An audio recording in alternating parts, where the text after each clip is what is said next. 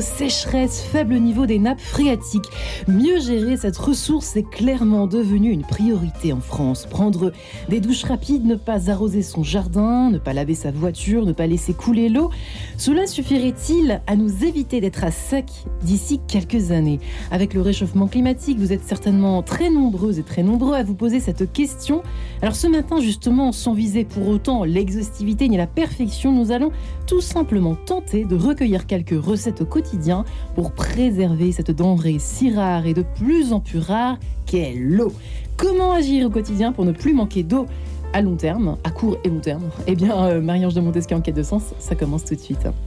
Et j'ai la joie de recevoir mes trois invités du jour qui sont Marie-Lise Massé. Bonjour madame. Bonjour.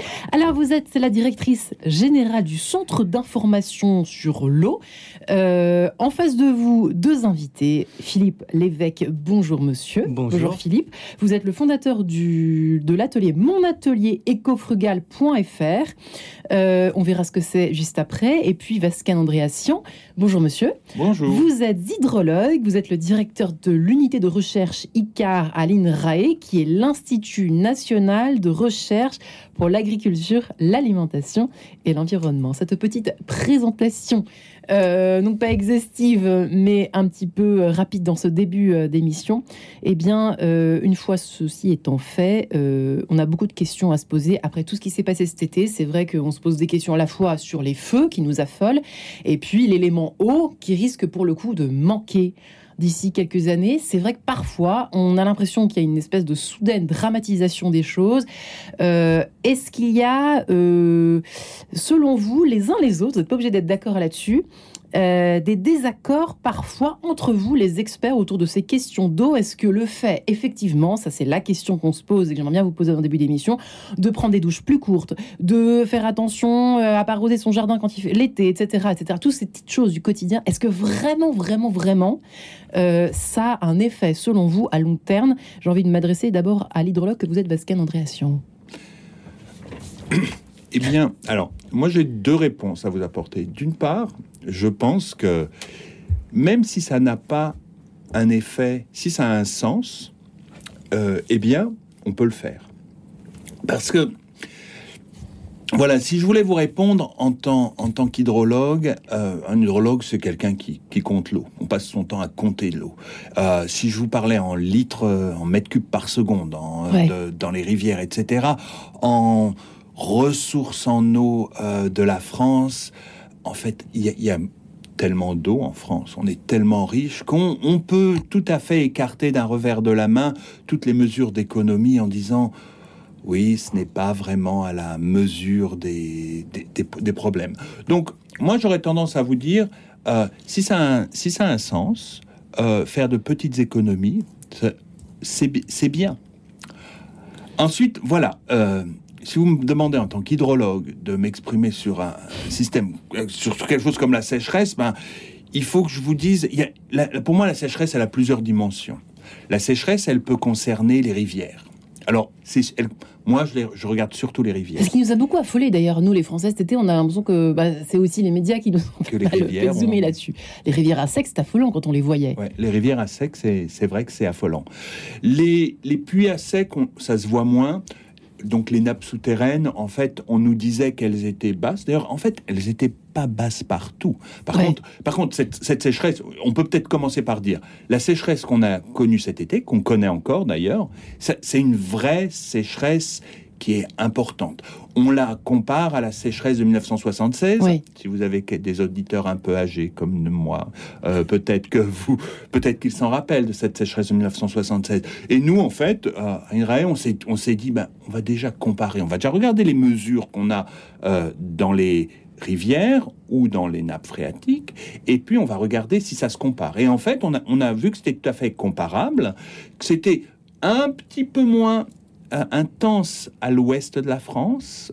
Hein, cette année, c'était un peu moins grave, mais c'était un peu plus grave à l'est de la France. Donc, globalement, globalement, c'est comparable. Vous êtes en train de nous expliquer, si je comprends bien, qu'en fait, il n'y a pas vraiment, euh, là pour le coup, d'évolution. C'est- des cycles un petit peu. C'est ça que vous êtes en train de nous dire entre les lignes ou pas? non, Après, je vous donnerai la parole. Non, non, non, je vous ai pas dit qu'il y avait, je vous ai Non, pas non, dit c'est une qu'il y avait des cycles. je, je vous ai dit que moi, moi, je regarde les choses sur le long terme. D'accord. Parce que c'est, voilà, c'est mon. Un hydrologue, il travaille sur les, sur les crues, sur les sécheresses rares. Les choses rares, c'est les choses qu'on a observées il y a éventuellement très longtemps, et des fois qu'on n'a jamais observé. Mais cette fois-ci, une sécheresse comme celle-ci, on en avait observé. Et en 1976, euh, c'était une sécheresse très comparable. Euh, donc, mais les auditeurs vont, vont, vont sans doute euh, ruminer en disant non, non, mais moi j'étais là en 76 et, voilà dans près de près de Nice c'était plus c'est plus grave cette année. C'est vrai. Mais mais voilà il faut c'est vous voyez c'est quand même il y a quand même une, une chose. Alors c'est rassurant ou pas mais, mais c'est la réalité. Euh, des sécheresses, la Terre, elle en, a, elle en a toujours vu, elle en verra encore. Et la sécheresse que nous avons vue cette année, c'était pas une sécheresse qui était euh, exceptionnel, c'était pas du jamais vu. Hmm. Les températures, il y en, avait qui étaient jamais vues. Voilà, et, ça, là, ce qu'on nous apprend ce matin, euh, les infos délivrées par Simon Tadro à l'instant, effectivement, selon le climatologue Jean Jouzel, des étés plus frais ou normaux pourraient exister dans le futur, mais la chaleur de 2022 deviendra la norme. Alors là, euh, Marie-Lise Massé, il y a quand même urgence. Parce que la sécheresse, ça sèche. ça assèche aussi, mine de rien. Oui, mais c'est vrai qu'il faut raison garder, comme on dit. Euh, moi, j'entends parfaitement ce, que dit monsieur et, et je pense qu'il est bien placé pour, euh, pour le dire. N'empêche que euh, n'empêche que on n'avait jamais eu autant de départements euh, qui soient en crise.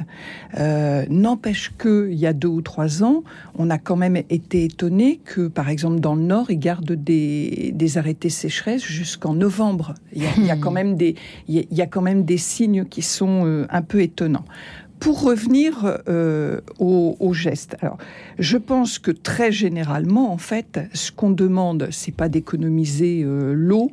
Et parce que pourquoi je dis ça? Parce qu'en en fait, on peut pas arrêter les usages. L'eau, elle est, elle est partout. Mmh. On s'en sert pour tout.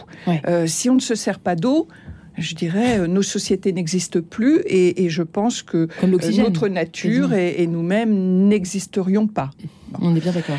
Euh, donc, ce qu'il faut, c'est organiser, selon moi, les usages. Organiser, que chacun prenne sa part, y réfléchisse, euh, qu'on aille vers euh, la sobriété. Enfin, les acteurs de l'eau, ça fait euh, euh, déjà des mois qu'ils parlent de sobriété, hein, avant qu'on en parle pour l'énergie plus, plus largement. Donc, ça veut dire ne pas gaspiller. Et pour revenir euh, aux consommateurs, alors bien évidemment, les solutions, il y en a déjà, il y en aura, parce que la recherche, la technique, elle va avancer. Hein, donc, il faut pas se figer à aujourd'hui et mourir de peur aujourd'hui.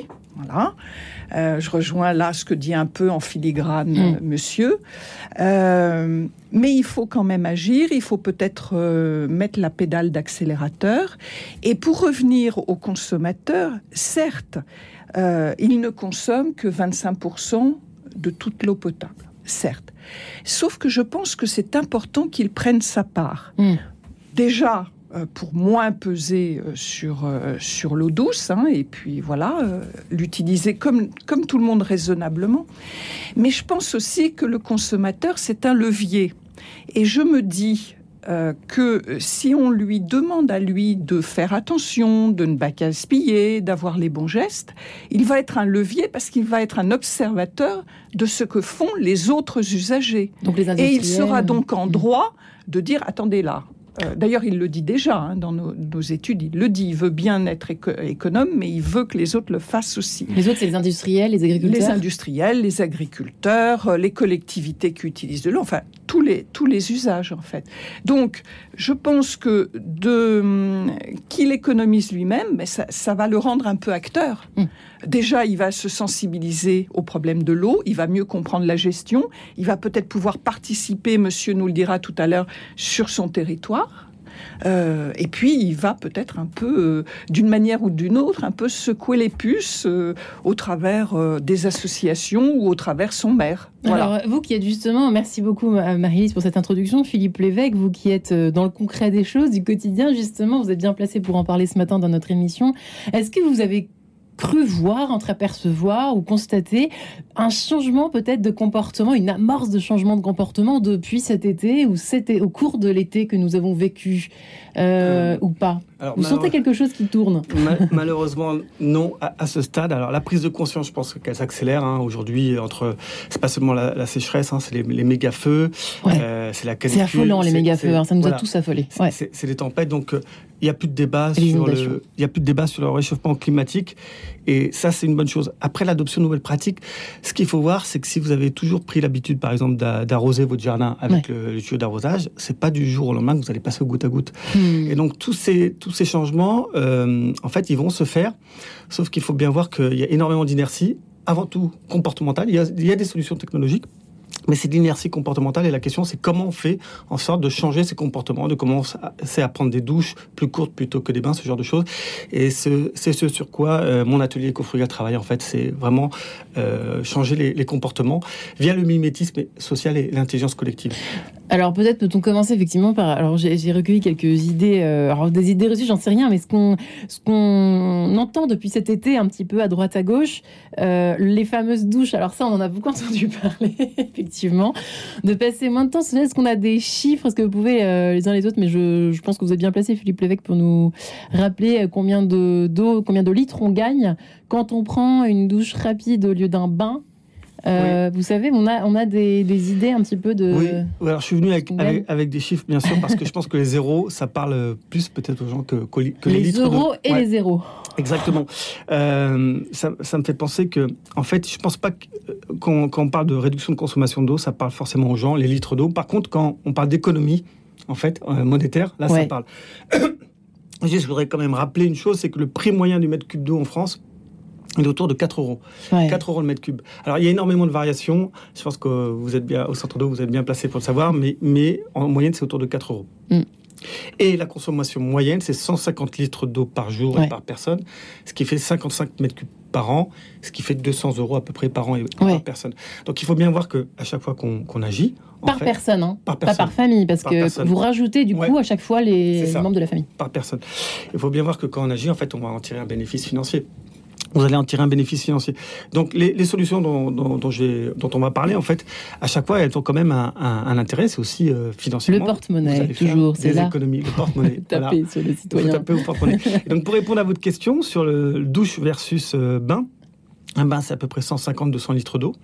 J'ai fait le calcul, si vous, parce que dans, dans le bain, en fait, l'eau, c'est pas seulement le seul coup, c'est l'eau chaude sanitaire. Il faut réchauffer l'eau. Et ça, beaucoup de gens l'oublient. Mhm. Donc à chaque fois que vous économisez l'eau chaude sanitaire, vous économisez pas seulement l'eau, vous économisez l'énergie. C'est un sujet actuellement. Et donc un bain, en général, s'il est chauffé, on va dire que l'eau est chauffée avec un chauffe-eau électrique, c'est à peu près 1,50€. 1,50€ le bain. Waouh. Vous imaginez, si vous êtes une famille avec des enfants, chacun prend son bain, ce que ça représente. Si vous prenez une douche, c'est à peu près 60 litres d'eau. Sauf que, on va en parler, euh, une, une douche aujourd'hui, en fait, 60 litres d'eau, ça reste considérable. Vous pouvez prendre une éco-douchette. Qu'est-ce que c'est qu'une éco-douchette? Alors, une éco-douchette, c'est en fait, c'est une, c'est, une, c'est une douche et un dispositif pour réduire en fait euh, le débit d'eau, sans sans altérer l'effet tonifiant. En fait, il y a un, petit Et toni- donc ça se met où? Et en fait, c'est vous achetez le, ce pommeau de, de douche. C'est un pommeau de douche. Ouais, alors. voilà, ça, ça coûte 20 euros. Et ça va vous permettre de faire énormément d'économies, puisqu'en fait, vous allez réduire le jet d'eau de 12 litres euh, quand l'eau sort à 3 bars à 5 litres.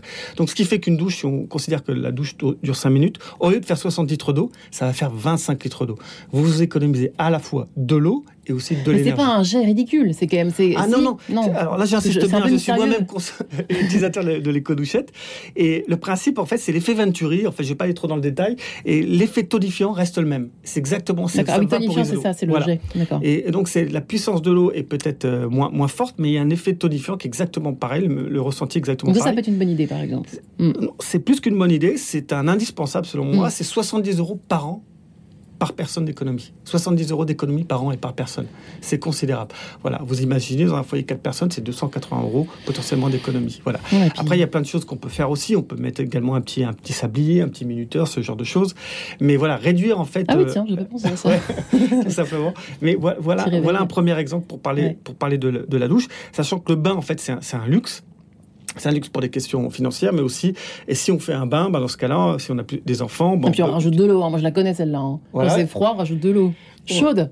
On peut, on peut faire le même bain. Le même bain pour plusieurs enfants. Voilà, c'est la rentrée scolaire. On vous baignez vos enfants, vous baignez plusieurs, euh, plusieurs enfants dans, dans le même bain. Voilà, c'est un, Oui, un bon, ça c'est le grand classique, Voilà. mais c'est un bon début, effectivement.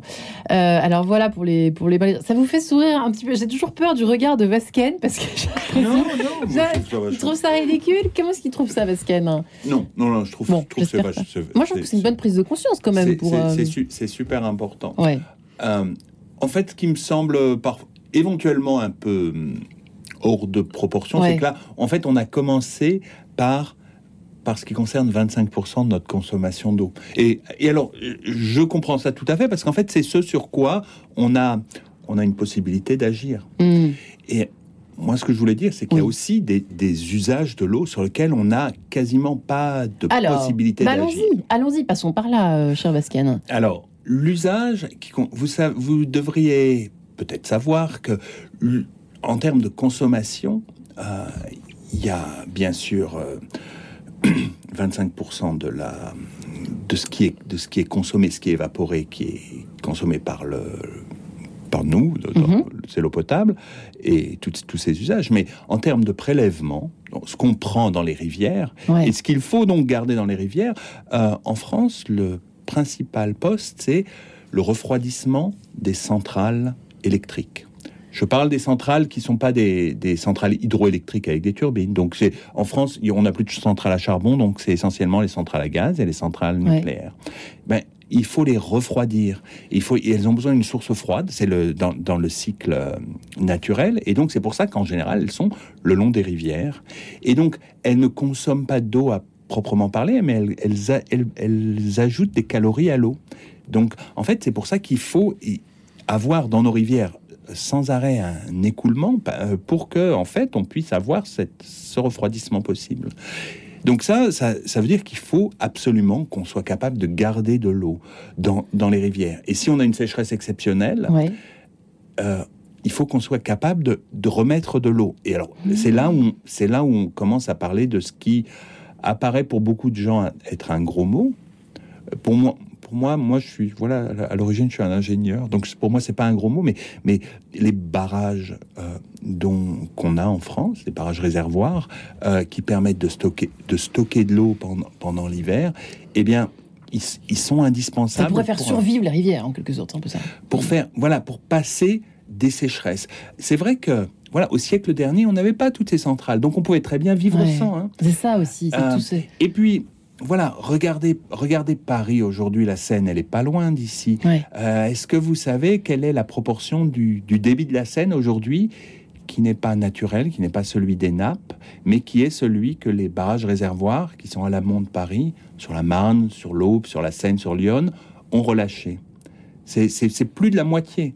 C'est entre 50 et 60 de l'eau Mhm. qui coule dans la Seine aujourd'hui, euh, qui, qui vient de, de ces grands ouvrages. Et si ces ouvrages n'existaient pas, eh ben on aurait Il n'y aurait pas de débit, c'est-à-dire que la, on, la- non, on aurait moitié moins de débit Ouais. ou plus de moitié moins de débit. Et puis surtout, si on a moitié moins de débit, ben, les stations de, de pompage qui, qui font une partie de notre eau potable, c'est quand même des pompages dingue, en hein. rivière, Mm. eh ben, elles pourraient, elles pourraient pas fonctionner. Ça aurait un effet euh, sur la qualité de l'eau qui est important parce que malheureusement, des, fois- voilà, on, des fois, on, on épure beaucoup de nos eaux usées, mais on n'arrive jamais à, à les épurer en totalité. Donc, on les dilue aussi dans le, Ah, on dans le flux c'est une question que je me posais justement. Eh bien, comment agir tous les jours pour ne plus manquer d'eau, tout simplement, à court et long terme C'est la question que nous nous posons en compagnie de nos trois invités, Vascan Andréassian, Marie-Lise Massé, Philippe Lévesque. À tout de suite.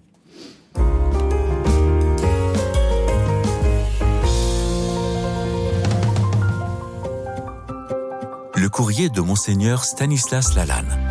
Chaque semaine, Monseigneur Stanislas Lalanne, interrogé par Bruno Courtois, reprend un questionnement, un thème, une évidence qu'il a trouvé dans l'une des centaines de lettres qu'il reçoit chaque année. Qu'ils viennent de catéchumènes ou de néophytes, ces témoignages de foi sont précieux pour chacun d'entre nous. Pour les écouter, le courrier de Monseigneur Stanislas Lalanne, c'est en podcast sur radionotre-dame.com et chaque dimanche, juste avant le chapelet. Diapason, le magazine de la musique classique, vient de paraître. Au sommaire de Diapason en septembre, Handel, seigneur et maître de l'oratorio, Jakub Józef Orlinski, rencontre avec un contre-ténor phénoménal, Ferenc Frickschei, portrait d'un chef fulgurant. En cadeau, le guide des opéras 2022-2023. Diapason, c'est aussi un CD événement joint à votre magazine, les plus beaux chefs-d'œuvre de Lily Boulanger dans des interprétations légendaires.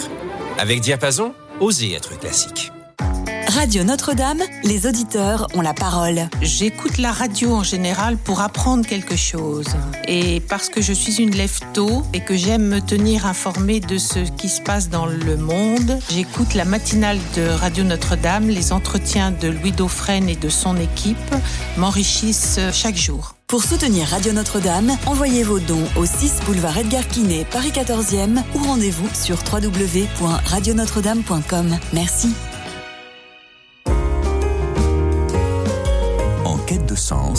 Marie-Ange de Montesquieu. Et Eh bien voilà, Mais- nous voilà de retour. euh, Très intéressante. Merci Marie-Lise. Je ne vais pas vous louper sur cette question que vous êtes en train de devancer. Comment agir au quotidien pour ne plus manquer d'eau? Nous sommes en compagnie de nos trois invités. Marie-Lise Massé, directrice générale du Centre d'information sur l'eau, dont elle dira peut-être un mot euh, dans le courant de l'émission. Vasken Andréassian, hydrologue, directeur de l'unité de recherche ICAR à l'INRAE, qui est, je vous le rappelle, l'Institut national de recherche pour l'agriculture, l'alimentation et l'environnement. Et puis Philippe Lévesque, fondateur de mon atelier Vous pouvez vous référer à son site internet avec plein de conseils, pas seulement sur l'eau, mais sur toutes les économies qu'on peut faire tous les jours en ville et à la campagne. Marie Massé, c'est à vous. Effectivement, on, s'attardait là pendant ces quelques minutes, euh, secondes de, de publicitaire sur cette histoire de nature-culture finalement. C'est toujours ce de grand débat, cette dualité presque biblique, même tout à fait biblique, entre le travail de l'homme, les besoins créés par l'homme au fond, et puis la nature. Bah, la nature, elle fait ce qu'elle peut, quoi. Mais vous disiez qu'elle était quand même super résiliente. Mais euh, normalement, la nature, elle est super résiliente. Elle se, elle s'est débrouillée pendant des millénaires pour régler tous ces problèmes. Le problème, c'est que l'homme est arrivé et que on l'a beaucoup sollicité, on, on l'a, on a aménagé, on a, on a détourné, on a, on a couvert des, on, on a même couvert des, des rivières. hein. Enfin voilà. Donc on, on a. Couvert, recouvert Ça veut dire quoi, couvert? recouverte, oui, recouverte complètement. Il y a, il y a des, il y a des rivières toutes petites, mais d'ailleurs c'est c'est des choses qui changent hein, parce que la DCE, la directive Ouais. euh, cadre européenne l'oblige. Il y a eu plein de petits, ce qu'on appelle des rues. Donc Oui, c'est- parce que j'allais vous dire. plus petites. C'est le mot qui ont été- fléchés. Voilà, et, et qui ont été couverts et qui, le plus souvent d'ailleurs, ont servi de tout à l'égout. En fait, Euh, mais vous savez qu'on a eu du mal hein, dans les villes. Il y a eu un moment très hygiéniste des villes où, où on voulait plus rien voir, donc on, on couvrait tout. C'était dans les années, Dans ça, les années euh, 19e haussmanniennes, hein. siècle. Oui, c'est ça, 19e, 20e. Et d'ailleurs, je pense, bon, c'est un peu brouillon hein, ce que je vous raconte parce que je passe un peu de l'un à l'autre, mais C'est le principe de l'émission. euh, c'est le principe, donc euh, ça tombe bien, mais euh, c'est vrai que on a tous perdu le, le fil et la relation avec l'eau parce que euh, ben on a poussé, euh, on a poussé l'eau en dehors des villes, on a poussé euh, les tout à l'égout en dehors des villes, mais pour des bonnes raisons, pour des pour des questions d'hygiène, pour arrêter les épidémies, etc. Sauf Mais que on a tous un peu perdu, euh, voilà, ce qu'était l'eau. euh, Ce qu'elle représente, on a perdu l'idée que c'était un patrimoine qui était euh, particulier. Euh, Il y a plein de choses qui se sont perdues. Avant, vous savez, il y, avait beaucoup d'endroits où il y avait ce qu'on appelait des tribunaux de l'eau. En fait, c'était des tribunaux, c'était tout simplement dans des, dans, des, dans des villes et des villages, des assemblées qui réglaient les problèmes des usages, justement, ensemble. C'est-à-dire, Euh, je pense à l'Espagne, par Ouais. exemple. C'est-à-dire qu'il y avait un problème de... Voilà, parce qu'il y avait peut-être une sécheresse, un, un problème quelconque. Eh bien, on se réunissait sur la place du village. Et puis, on, voilà, on venait exposer en Espagne son, son problème et on essayait de, de, de le résoudre euh, en Ouais. Et- d'ailleurs, le, le fameux, le, le plus célèbre de ces tribunaux, ben, il, se, il se tient toujours depuis, Je pense. depuis l'an 900 à la porte de la cathédrale de Valence. hein. Oui. Ah ouais, le- hein. voilà. voilà. Ouais. Donc, Donc, en fait, c'est sur les usages du quotidien, c'est-à-dire là, ce qu'on est en alors non, en fait, en fait c'est sur l'eau agricole. Ah, non, mais attendez, n'empêche que là, on n'en a pas encore beaucoup parlé, mais c'est que c'est un vrai sujet. On est un bien d'accord. Vascan. hein. Oui. Vous qui êtes Oui, notre hydrologue du Oui, oui, oui, c'est un, un vrai, un vrai sujet.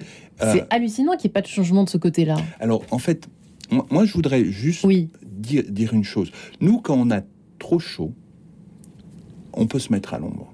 Oui. Les plantes, quand elles ont trop chaud, elles n'ont qu'un moyen de, de se refroidir, c'est d'évaporer. Hmm. D'ailleurs, nous aussi, en fait. Vous vous rappelez, quand on n'a pas de clim, il suffit de mettre un ventilateur, l'air circule, on transpire, Ouais. et on est refroidi. La plante, en fait, c'est comme ça qu'elle se refroidit. Elle se refroidit grâce à la chaleur latente d'évaporation. C'est ce que dit- nous dit la physique. Et donc, un agriculteur qui a une culture, Ouais. si cette culture, elle souffre d'un manque d'eau, et qu'en plus, il fait très chaud, la culture va griller. Mm. On- vos auditeurs, ils ont dû voir ça sur les routes Ah bon, on des vacances vu hein, des, Mm. champs, quels qu'ils soient. Alors, les champs de maïs, c'est les plus hauts, alors on, on- on les voit, on les voit mieux, mais c'est pas une raison. C'est pas, il n'y a pas que le maïs à qui ça arrive. Toutes les, toutes les plantes, même, même les arbres forestiers, les, les arbres qui meurent Ouais. et qui, qui font des embolies, qui font des embolies parce que tout simple, tout On simple. dit qu'un arbre a une embolie. Je savais même pas. alors, alors et, en, et en fait, ça s'entend même. Mais alors, quand l'arbre souffre, Il crie, ça. on entend des pops.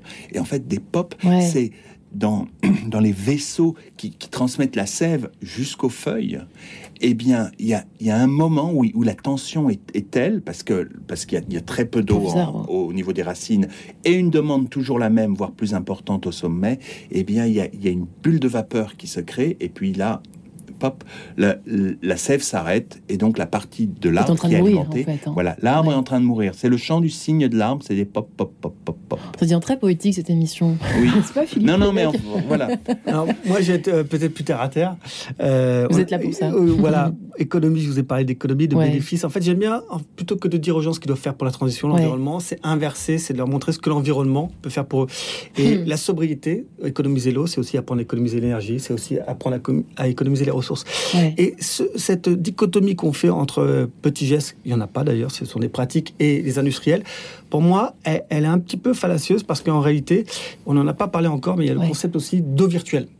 Quand vous achetez un jean, en fait, il y a de l'eau virtuelle, puisque un jean, en fait, c'est à peu près 8000 litres d'eau. Un kilo Un jean, attendez, vous répétez là jean, 8000 c'est litres 8000 d'eau litres d'eau, ouais, c'est ça. Euh, Parce qu'il y a les un- rinçages des, bah, couleurs. il faut du euh, coton, des- il faut du coton. Ah oui. Un kilo de coton, c'est à peu près 10 000 litres d'eau. Un kilo de coton, c'est 10 000 litres d'eau. Pareil pour la viande. Le bœuf, c'est pour faire un kilo de bœuf, c'est à peu près 10 kilos de, de soja ou maïs, c'est 10 000 litres d'eau à nouveau. Et donc ce concept d'empreinte d'eau virtuelle, quand vous apprenez à être économe au quotidien, si vous achetez d'occasion, si vous réduisez votre consommation de viande, vous allez réduire aussi la consommation d'eau des industriels et des agriculteurs. Donc je pense qu'il ne faut pas cloisonner et je pense que ces sujets, c'est important de les embrasser et de voir que tout est lié et Ouais. qu'aussi, en tant que consommateur, on va avoir un effet sur, sur toute la chaîne. L'autre chose que je voulais dire, c'est au niveau de, des pertes d'eau. Ça, c'est un sujet, Hmm. ça ne se voit pas. Ouais. Aujourd'hui, en fait, il y a à peu près 20 pour- en France, et pourtant on est parmi les plus vertueux, il y a à peu près, je crois, c'est 20% de l'eau qui est perdue dans les canalisations. Alors ça, euh, en tant que particulier, moi je, m'intéresse surtout aux particuliers là, mais on peut pas faire grand-chose. Par contre, chez soi, on peut faire la chasse aux, aux fuites d'eau. Une fuite d'eau, en fait, un- une toilette qui fuit, Ouais. c'est quasiment l'équivalent de la consommation d'eau de 4 personnes sur un an. C'est à peu près Quoi 60 60 mètres cubes d'eau. Ouais, c'est considérable. Donc si vous Ah avez Oui, mais qui vivent pendant combien de temps? C'est-à-dire que vous qui- les laissez. vous savez, le petit, Ouais. un petit filet d'eau qui coule Ouais. en permanence, vous ne le voyez pas forcément. D'ailleurs, des fois, c'est très subtil. Et ben ça, c'est considérable parce que c'est sur un an, c'est à peu près 60 mètres cubes d'eau. Oui, c'est ça, sur un an. Un Mm. robinet, un goutte à goutte, c'est à peu près 5 litres d'eau à l'heure. Sur un an, euh, c'est à peu près 120 euros, euh, 120 euros de coût. Mhm. Donc, pour ça, il y a quelque chose de très simple à faire. C'est le soir, relever son compteur d'eau. Et le lendemain matin, à condition que personne ne se soit levé la nuit pour faire un petit pipi ou tirer à la chasse, vous allez pouvoir voir s'il y a des fuites d'eau ou pas chez vous. Ça, c'est très important. L'autre chose aussi, c'est sur les, les fuites d'eau. Malheureusement, beaucoup de gens, en fait, aujourd'hui, n'ont pas de compteur d'eau. L'eau, en fait, la facturation n'est pas individualisée. Tout ce qui est copro et tout, vous n'avez absolument Ouais, pas juste. Idée C'est de ce juste. que vous consommez. Absolument. Et moi, je pars du principe que quand on ne sait pas, en fait, quand on ne mesure pas, en fait, on ne peut pas agir et on n'est pas responsabilisé. Donc, aussi une manière d'agir, c'est de, poser des, des- des compteurs d'eau individuels. On demande à sa copro quand on quand on C'est- exactement. n'en a pas? Exactement. Euh, c'est aussi un moyen de responsabiliser les, les individus. Alors, il y a un coût, hein, bien sûr. Il faut une relève, il faut des, des systèmes individualisés. Euh, moi, ce que j'ai remarqué, c'est que le coût est amorti à partir de 50 euros d'économie par an. Donc, 50 euros, voilà, c'est euh, vous faites à peu près, si vous faites 10 mètres cubes d'eau par an, vous allez économiser le, le- la pose des, des compteurs. Et une dernière chose, la technologie peut nous aider. Aujourd'hui, il y a la télé-relève. Et la télé-relève, ben, vous partez en vacances, tout d'un coup, vous allez recevoir une alerte comme quoi votre consommation d'eau a explosé. Ah, bah, il y a une fuite d'eau chez moi. Je vais peut-être faire quelque chose. Peut-être C'est une euh, demander à application, mon voisin. C'est une application, voilà. Un peu comme il y a la télé-relève aujourd'hui pour le compteur de gaz ou l'électricité avec Linky, avec Gaspard. Mm. La, la même chose commence à arriver avec l'eau. Voilà. Donc, veiller, réduire les fuites, ça c'est très important parce que euh, ça peut permettre. Comme si on, a- on, a- on est nombreux à avoir des fuites chez soi dans, les, dans nos immeubles, c'est ça C'est plutôt, de- ouais, c'est c'est plutôt dans les maisons. Remarque dans les maisons, pourquoi pas hein, Alors, je, aussi, je- spontanément, j'ai Vous pas avez les chiffres. parler comme si c'était. euh, J'ai pas les chiffres, mais je pense Ah, que dans un immeuble, c'est probablement plus important que dans une dans un, Mm. un logement individuel. Pourquoi? Parce que je pense que les gens sont moins sensibles, font moins attention. Ah ouais, Marie-Lise Massé, vous êtes d'accord avec ça? Oui, je suis, je suis d'accord, d'autant qu'en fait, ils ne re- dans les immeubles, ils ne reçoivent pas la, la facture d'eau, ils le paient sur leur charge, donc ils ont une visibilité moins, moins grande. Euh, et puis, on est un peu tous pareils, hein. le plombier, ça coûte cher, on attend le Ouais. max pour, euh, pour aller le chercher. Mm. On- et puis, on se dit, c'est pas grave, ça goûte. c'est- ça Ouais. peut attendre On attend que les voisins déboulent en disant dis donc, Ouais. euh, ça goûte dans ma salle de bain. oui, ça, ouais, quand on arrive à l'inondation et à l'assurance, là, on commence à, Ouais. Réagir. Mais en tout cas, euh, ce qui est vrai pour le particulier est encore plus vrai pour le collectif. C'est-à-dire que les fuites, on en a beaucoup parlé cet été, Ouais. c'est vraiment un sujet à, à régler. Ouais. C'est à Mais régler le problème, c'est que de la parfois, est-ce qu'on s'en rend forcément compte qu'il y a des fuites à la maison? Forcément que ça goûte Avec quelque le- part. euh, Avec la technique que vérifier. dit monsieur, Alors la le relevé, bonne, ça c'est ouais. pas mal. C'est vrai que ça c'est pas mal parce que quand Il y a on n'est pas du tout bricoleur ou autre, Alors maintenant, il faut savoir quand même que euh, il y a des fuites, effectivement, notamment dans les maisons, on n'est pas obligé de les, de les ressentir. Mm. Euh, c'est pour ça qu'il y a une loi d'ailleurs qui est passée il y a quelques années qui oblige euh, votre euh, votre distributeur d'eau d'eau potable à vous alerter si lui, de son côté, qui a le système de télérelève, ouais. euh, voit qu'il y a Quelque une consommation qui n'est pas normale chez vous. Il y a une obligation. Donc ça, en euh, fait, on, donc on s'inscrit sur l'appli et, et là, on, on peut avoir euh, demandé ça, en fait. Oui. D'accord. Ça, c'est Enfin, intéressant pour nos normalement, auditeurs. normalement c'est de plus en plus euh, mis en place. hein. Ouais. Euh, à partir du mais- moment où la collectivité euh, le souhaite aussi, puisque c'est la collectivité qui est responsable du, de la distribution d'eau, il faut qu'elle le demande. Bastien, vous souhaitez ajouter quelque chose Oui, en fait, ce qui est intéressant, c'est que là, on parle de, de ce qu'on peut faire à Ouais. la maison, ce sur quoi on a vraiment prise. Euh, beaucoup de gens pourraient dire non, non, mais moi, je veux bien faire des économies, mais que, que la compagnie de distribution d'eau, que Veolia, que la commune, etc., commence par supprimer ces 20% euh, de fuite. Et ce que je voudrais te dire, c'est que c'est que c'est à la maison, on est, enfin, on, est présent sur un système qui, qui couvre toute la commune. Avoir du zéro fuite, en fait, c'est quasiment impossible. Il faut avoir des et, et en fait ça, il faut l'expliquer parce que parce que sinon on dit non non mais c'est n'importe quoi 20%. 20% c'est faible pour un système qui est aussi euh, étendu, Ouais. qui qui n'a pas un âge. euh, similaire partout, les Mm. conduites, on les remplace, etc. À Paris, n'en parlons même pas. Non, non, mais Dans les îles, Paris euh, est plus anciennes. vertueuse. C'est pas Et- mal, Paris. Ah, Paris plus d'accord. Parce qu'il y, a y beaucoup d'habitants à Paris. Oui, oui, quand, quand quand l'habitat est dense, c'est plus facile de, de oui, on surveiller. contrôle plus, ouais, effectivement. Euh, et puis, euh, Bah ouais. et, et donc, c'est pas facile. Et si on voulait du du zéro fuite, euh, eh bien, ça aurait peut-être un coût faramineux euh, en termes de, de surveillance. On peut pas mettre, on peut pas mettre un policier derrière chaque euh, citoyen. On peut pas mettre un surveillant de- derrière chaque conduite. Soyons un peu responsables, surtout. Ouais, Alors non, non, c'est ce que je veux dire, c'est que c'est pas facile et le 0% de fuite, c'est pas On peut pas y échapper, c'est ça que vous voulez dire. Ça n'est pas atteignable. Et donc c'est pour ça qu'il faut il faut pas dire c'est n'importe quoi. Il faut il faut se dire il faut voir ce qui est réaliste. 20%.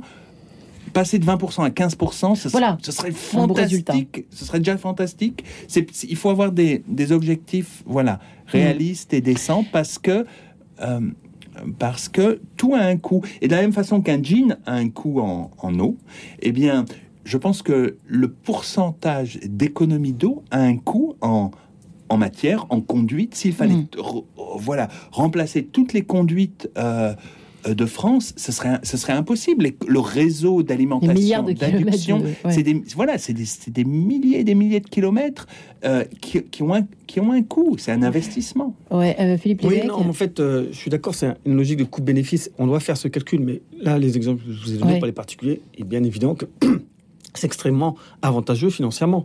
Euh, une chasse d'eau, euh, euh, résoudre la, la fuite d'une chasse d'eau, c'est pas très coûteux. Éventuellement, vous pouvez le faire vous-même, voire faire, faire venir un Alors, tant plombier. qu'on est à la chasse d'eau, très- si vous le permettez, Ouais. Philippe Lévesque, il y a aussi la question, juste avant que nous nous séparions avec Jean-Louis Aubert, la question de l'eau potable qui a été beaucoup discutée cet été. Je pense que Marie-Lise Massé euh, en sait quelque chose. Euh, la- les fameuses, je crois qu'il y a des pays euh, qui, qui, qui hallucinent, entre guillemets, en voyant que, par exemple, en France, on a des, des chasses d'eau qui fonctionnent avec de l'eau potable. Mm. Est-ce que ce serait faisable autrement Alors, Et comment oui, alors c'est. Qui veut répondre C'est- Marie-Lise veut On répondre peut, on Philippe peut veut répondre, répondre En cœur je pense. Allez-y. Allez-y, Marie-Lise. Alors, d'abord, bien évidemment, hein, on, pourrait, on, pourrait le faire. Il y a, il y a des systèmes qui, qui commencent à exister. C'est d'ailleurs, je pense, quelque chose qui va se développer dans le, dans le nouveau collectif. Voilà, parce qu'il y a, il y a la loi euh, climat et résilience euh, qui va obliger euh, à faire certaines choses en récupération euh, d'eau pluviale, notamment pour le collectif. Donc, il y a des choses qui vont avancer. Ce qu'il faut quand même rappeler, c'est que très longtemps, on a eu quand même un principe de, de précaution, c'est-à-dire que on était assez méfiant sur le fait d'apporter euh, des risques sanitaires supplémentaires si on utilisait euh, euh, des eaux qui n'étaient pas de, de l'eau potable. Euh, D'ailleurs, euh, je rappelle euh, que effectivement, il y a des risques dans votre dans vos toilettes puisqu'il existe un abattant. Et l'abattant, c'est pas pour faire joli, c'est normalement à fermer quand vous tirez la chasse d'eau. Alors Ouais. c'est de l'hyper précaution. Mais pourquoi je dis ça? Parce que si vous laissez l'abattant ouvert, vous avez un nébulisat humide et vous pouvez trimballer des virus. Voilà, je referme la parenthèse. Tout ça pour vous dire que, un, maintenant, les, les règles s'assouplissent, mais ça demande encore, je pense, du travail autour de, des toilettes, parce que, en fait, la réglementation le permettrait, mais c'est un tel système à mettre en place, c'est-à-dire un double, un double système de, de canalisation chez vous, euh, le déclarer, tenir un, un livret d'hygiène, etc. Les coûts, Peut-être dans 100 ans. c'est un peu limitatif. Ah Ah non, oui. j'espère qu'on va arriver quand même à quelque chose en France assez rapidement. Mais pour le moment, c'est un peu, c'est un peu compliqué. C'est hein. J'avoue que c'est un peu compliqué. Mais on, on- le bon sens, c'est vrai que le bon sens dit, mais pourquoi on n'est pas sur, euh, voilà. On va pas vous demander euh, des toilettes sèches tout de suite non plus demain dans nos appartements. Non, mais, peut-être un peu mais, compliqué, mais ça mais va. bon. Mais attendez, on va y arriver. on Ouais. va- ça va avancer. Il faut, voilà. La technologie peut-être nous aidera. C'est complètement.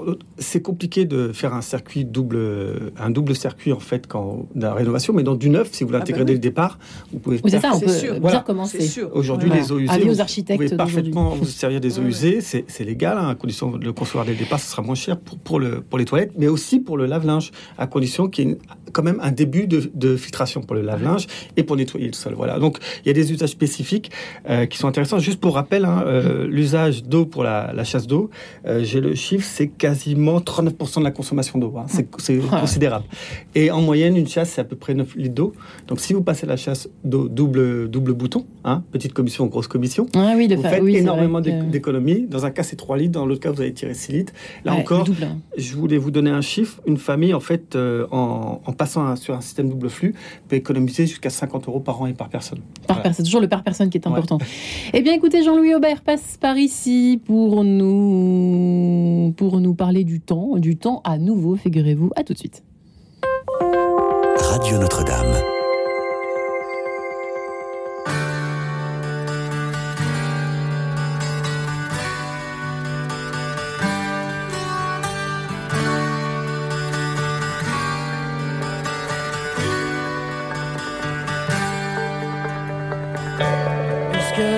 Dauphins sont des rois. Seul le silence s'impose.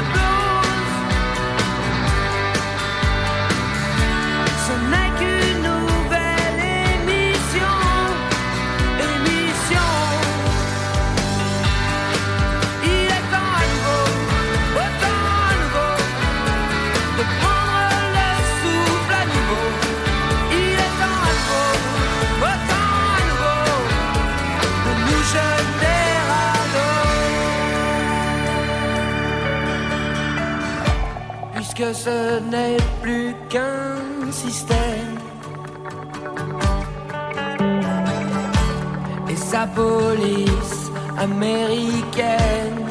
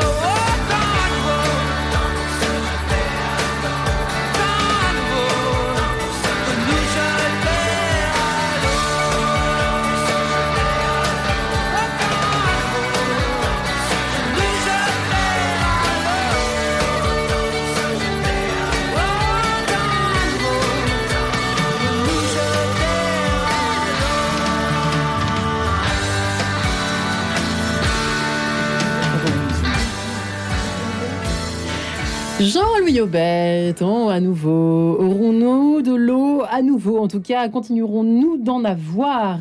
Euh, à long terme Rien ne se perd, rien ne se crée, tout se transforme. C'est ce qui a été dit. Je vous résume la conversation pendant ces deux minutes. Euh, puisque l'eau, je viens de l'apprendre, effectivement, n'est jamais complètement perdue, n'est-ce pas Vasquen, Andréassian, qui est ici avec nous, hydrologue, et que vous êtes directeur de l'unité de recherche ICAR à l'INRAE, l'Institut national de recherche pour l'agriculture, l'alimentation et l'environnement. Marie-Lise Massé, directrice générale du Centre d'information sur l'eau, et puis Philippe Lévesque, qui est le fondateur de mon atelier ecofrugal.fr. Euh, oui, alors je, vous évoquais cette histoire du, lac dans, cette, euh, dans ce village touristique, une ville, une petite ville touristique des Vosges. Peut-être nos auditeurs euh, sauraient nous rappeler le nom de cette ville, de ce village très très très touristique. Ils ont dû pomper de l'eau du lac. Enfin bref, des manipulations qui sont un peu étonnantes, qui, ont, qui ont un peu surpris. Les lecteurs de l'été, on va dire ça comme ça, qui sont intéressés à ces questions de sécheresse. Euh, mais c'est vrai que tout ça est un peu parfois inquiétant, se dire on n'est pas prêt, quoi. On a l'impression qu'on est, on n'est pas prêt à affronter. Ou alors c'est très médiatique. Moi, moi, je Pascal, pense, moi, vous je êtes pense inquiet ou pas est- Je vous ai pas posé la question, Non, êtes-vous moi, inquiet moi, je, moi, je suis pas inquiet. Vous n'êtes pas de nature très inquiète. Non, mais moi je pense qu'on est, on est, on est plus, on est, on est, on est plus préparé euh, qu'il y a 50 ans. Par exemple, à, euh, avant la création de ces fameux grands barrages sur la Seine, la Marne, Hum, l'Aube et tout à l'Yonne, l'heure. Oui. qui ont été construits entre mis en, le dernier a été mis en service sur l'Aube en 90. Hum. Ben, en fait, la- l'alimentation en eau de, de Paris était plus sensible, était plus en danger en cas de grande sécheresse. Aujourd'hui, on a quand même une assurance. L'année était très sèche et pourtant on a réussi à les remplir, ces grands barrages. Ils, devaient, ils doivent être pleins au 30 juin.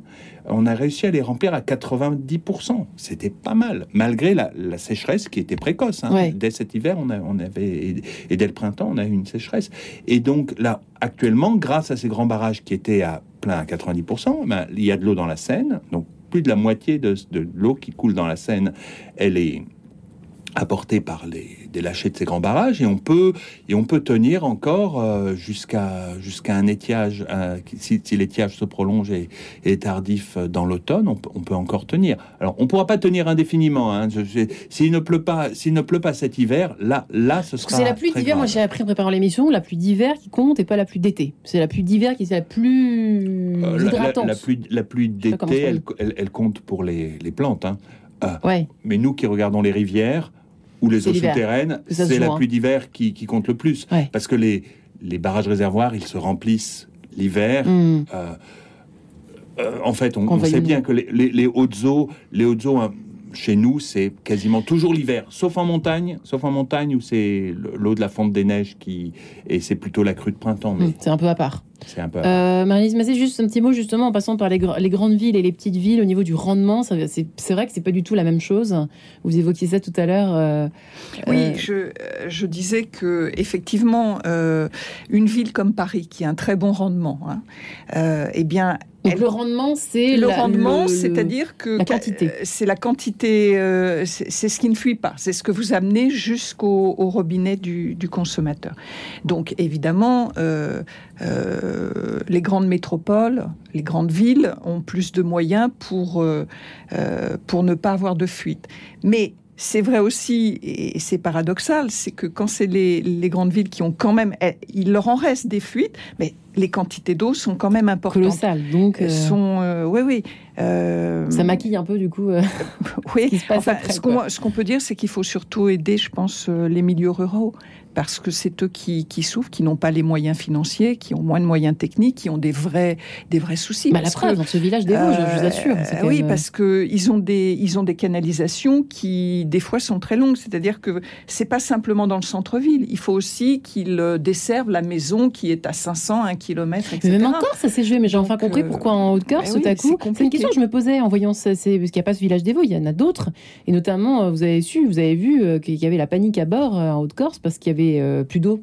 euh, annoncé plus d'eau potable pour euh, je sais pas quoi. Alors je, crois que ça, a été résolu ce problème. Enfin, enfin ça, ça a été quand même très inquiétant parce qu'on et c'est là où on comprend effectivement au vu Ah de cette explication. Oui, oui, euh, il y a- il y, a des canalisations euh, qui sont très éloignées. Donc, avant de trouver la fuite, et... Philippe. Lévesque, pour terminer l'émission euh, en beauté et surtout en geste au pluriel, il y a l'histoire aussi de laisser couler l'eau. Je pense que ça, c'est un réflexe qu'on a, par exemple, quand on se lave les dents, etc. Vous avez euh, des- encore des gestes à nous, à nous apprendre ce matin euh, Alors, par exemple, l'électroménager, aujourd'hui, vous avez l'étiquette énergie. En fait, l'étiquette énergie, elle prend aussi en compte la consommation d'eau. Donc, par exemple, sur un lave-linge ou un lave-vaisselle, Oui. en fait, vous pouvez regarder aussi la consommation d'eau euh, que représente un cycle. Est-ce que, par exemple, quand on fait un- une machine, euh, enfin, quand on fait tourner son lave-vaisselle, c'est plus économique que faire la vaisselle à la main? Alors, l'éternelle question, si vous, voulez, si vous laissez couler l'eau, certainement pas. En fait, c'est plus économe d'utiliser un, un, un lave-vaisselle. Si vous utilisez deux bacs, vous êtes très parcimonieuse avec l'eau, à ce moment-là, c'est plus intéressant. D'accord, Après. Après, encore une fois, moi, je pense que la transition, c'est aussi en termes de bénéfices. Si vous faites votre vaisselle vous-même, ça représente quasiment 35 heures par an. Donc, euh, je pense qu'on a autre chose à faire. Et je pense qu'il ne faut, pas se gêner d'utiliser la technologie, surtout Ouais. qu'aujourd'hui, un lave-vaisselle, lave-vaisselle, c'est peu les, les plus modernes, ils, ont, ils consomment moins de 9 litres d'eau. Et on peut même euh, mettre éco- demi, demi euh, lavage pour Alors, deux- et- demi lave-vaisselle. Exactement, vous Mm. avez le, le cycle éco. En fait, Éco. le cycle éco, c'est pas seulement l'énergie, c'est aussi la consommation d'eau. Alors, faut regarder sur le mode d'emploi, mais vous réduisez aussi la consommation d'eau. Et puis après, principe, euh, c'est du bon sens de lancer sa machine, euh, que ce soit le lave-linge ou Ouais. la vaisselle, seulement quand c'est plein, bien sûr, parce que à chaque fois que vous lancez un cycle, vous consommez de l'eau. Sur le, le lave-linge. Aujourd'hui, on a entre 50 et 70 litres d'eau par, par cycle. Voilà. Euh, la consommation spécifique du lave-linge, c'est 12% de la consommation d'eau d'un foyer. Et le lave-vaisselle, c'est 10%. Donc, vous voyez, sur ces deux postes, on arrive déjà à 22%. Hmm, c'est quand ça, même pas mal tout ça, ouais. plus ça, plus ça, Voilà. plus ça. Et alors le, la- le lave-linge, il y a aussi une question qu'on se pose souvent, euh, le coût des 30 degrés, est-ce que ça change beaucoup par rapport au, au cycle de, à 60 degrés et le temps surtout qu'il faut? Est-ce que les machines à 30 minutes, c'est mieux Évidemment? Alors, alors en fait, euh, ça dépend parce que tout ça, c'est un peu contre-intuitif. Il faut regarder sur les modes d'emploi.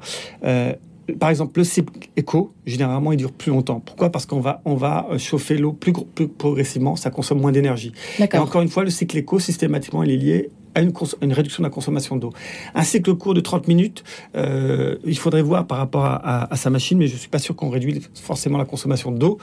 Euh, voilà, c'est Ça, c'est contre-intuitif. C'est bon à savoir, n'empêche. Voilà, mais, mais il faut regarder enfin, vraiment le- l'étiquetage énergétique de sa machine et le mode d'emploi pour savoir quel est la, la- le le plus intéressant. parfois, oui, c'est pour ça que euh, moi je me forçais, vous voyez, avant de vous entendre, de réduire, parce que 2h45 de machine, je me disais, mais cycle éco, ils sont quand même. euh, c'est quand même euh, un peu fort de chocolat cette histoire-là.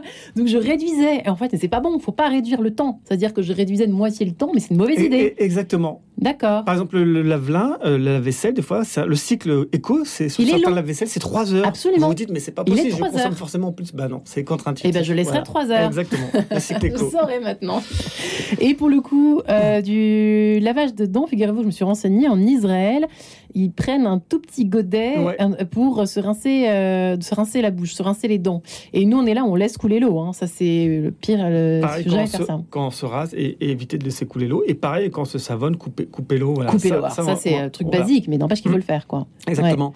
Et peut-être dernière chose sur le, sur le jardinage, hein, c'est à peu près 6% de la consommation d'eau, hein, le, le jardinage.